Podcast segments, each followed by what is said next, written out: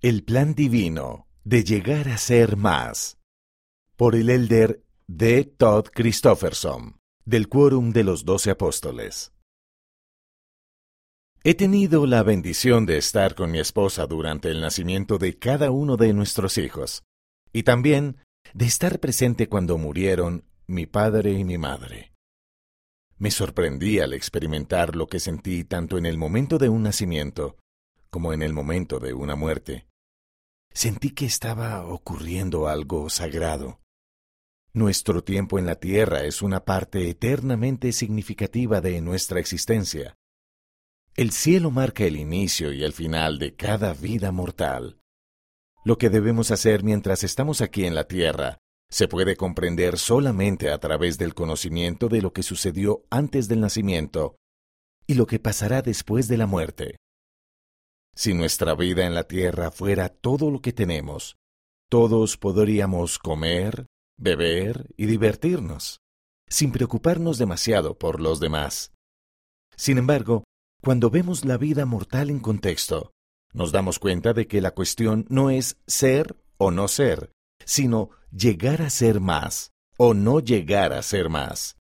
El comprender el plan de salvación, nuestra vida antes de nacer, el propósito de nuestra vida en la tierra y nuestra vida después de la muerte, y la función esencial que nuestro Salvador Jesucristo desempeña en el plan, nos muestra que Él siempre nos ayudará a lo largo de esta vida.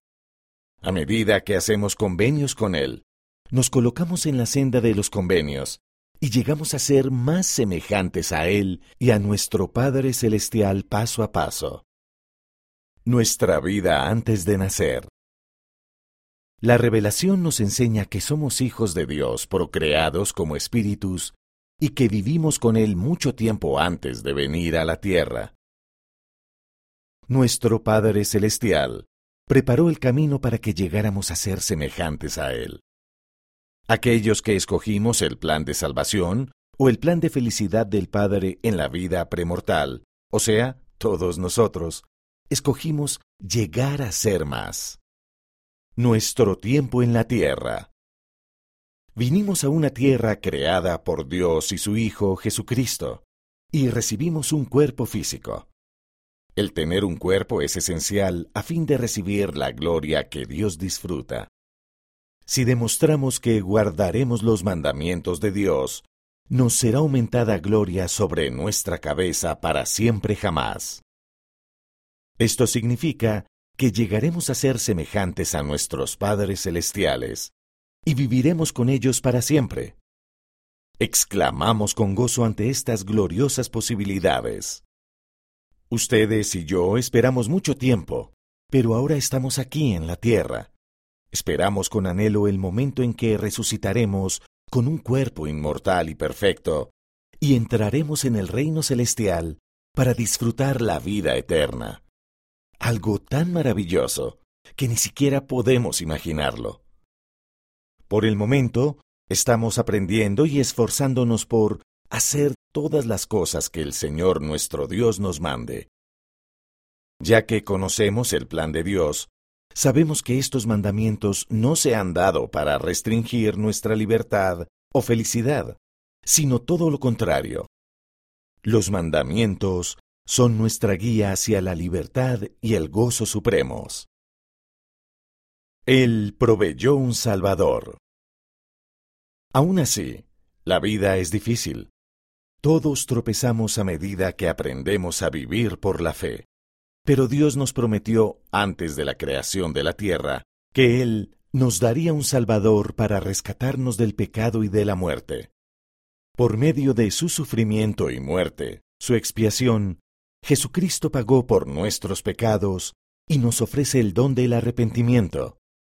De este modo, cuando nos arrepentimos, Él nos perdona los pecados y nos purifica de sus efectos y mediante su resurrección, el Salvador nos brinda el don de nuestra propia resurrección e inmortalidad. Caminar por la senda de los convenios. Así como nacemos físicamente en este mundo mortal, también debemos nacer de nuevo espiritualmente en el reino de los cielos. Lo hacemos al ejercer la fe en Cristo, arrepentirnos, ser bautizados y recibir el Espíritu Santo.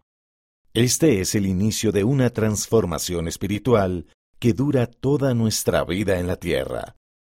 A veces lo llamamos perseverar hasta el fin, lo cual significa que nos esforzamos por guardar nuestro convenio bautismal de obediencia durante toda la vida, arrepintiéndonos según sea necesario y avanzando de nuevo. Jesucristo dice, sí, y cuantas veces mi pueblo se arrepienta, le perdonaré sus transgresiones contra mí. Puedes contar con la ayuda de Dios. Durante tu vida antes de nacer, escogiste a Dios, escogiste a Cristo, escogiste llegar a ser más, con la ayuda de ellos, y puedes contar con su ayuda. Los miembros de la Trinidad no son observadores desinteresados de nuestra vida nos aman infinitamente y utilizan sus poderes para ayudarnos, tanto como se lo permitamos. Ellos siempre respetan nuestro albedrío, pero ansían bendecirnos. Jesús nos asegura, Yo nunca me olvidaré de ti, oh casa de Israel, pues he aquí, te tengo grabada en las palmas de mis manos. Llegar a ser mejores paso a paso. Hay quienes piensan que el reino celestial es una esperanza realista para los demás, pero de alguna manera, no para ellos mismos. La verdad es que nadie se hace merecedor de él sin la gracia de Jesucristo. Afortunadamente, puedes tener acceso a su gracia. Jesús nos dijo que Él ha vencido al mundo. Con tu bautismo y otros convenios, te unes a Él para que, con Él, tú también puedas vencer al mundo. No tienes que alcanzar la perfección aquí en la tierra. El profeta José Smith lo comparó con subir una escalera. Se empieza por la parte de abajo y se sube peldaño por peldaño al aprender y vivir los principios del Evangelio. Y enseñó que ese aprendizaje continúa después de esta vida.